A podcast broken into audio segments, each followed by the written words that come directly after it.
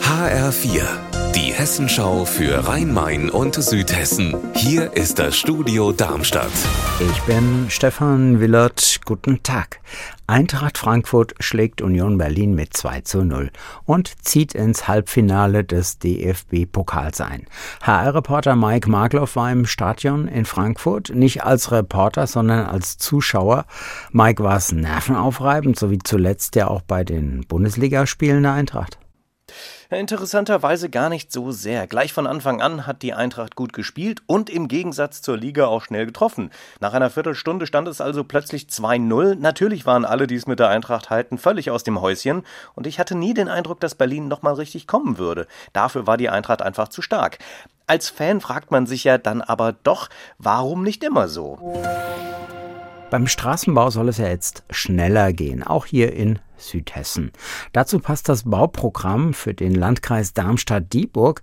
Das ist heute von der Landesbehörde Hessen Mobil vorgestellt worden.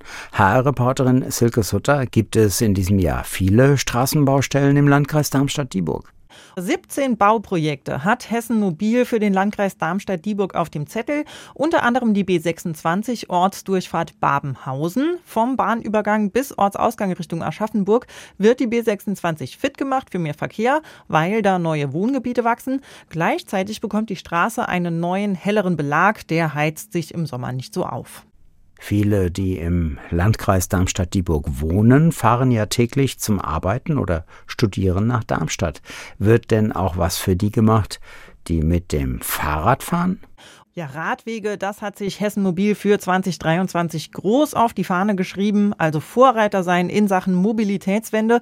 Da wird zum Beispiel bei Rostorf der Rad- und Gehweg erneuert, unter der B38 durch. Das ist die ehemalige Bahntrasse. Die Unterführung wird neu gemacht. Insgesamt liegen die Kosten für die Baumaßnahmen 2023 im Landkreis Darmstadt-Dieburg bei rund 15 Millionen Euro.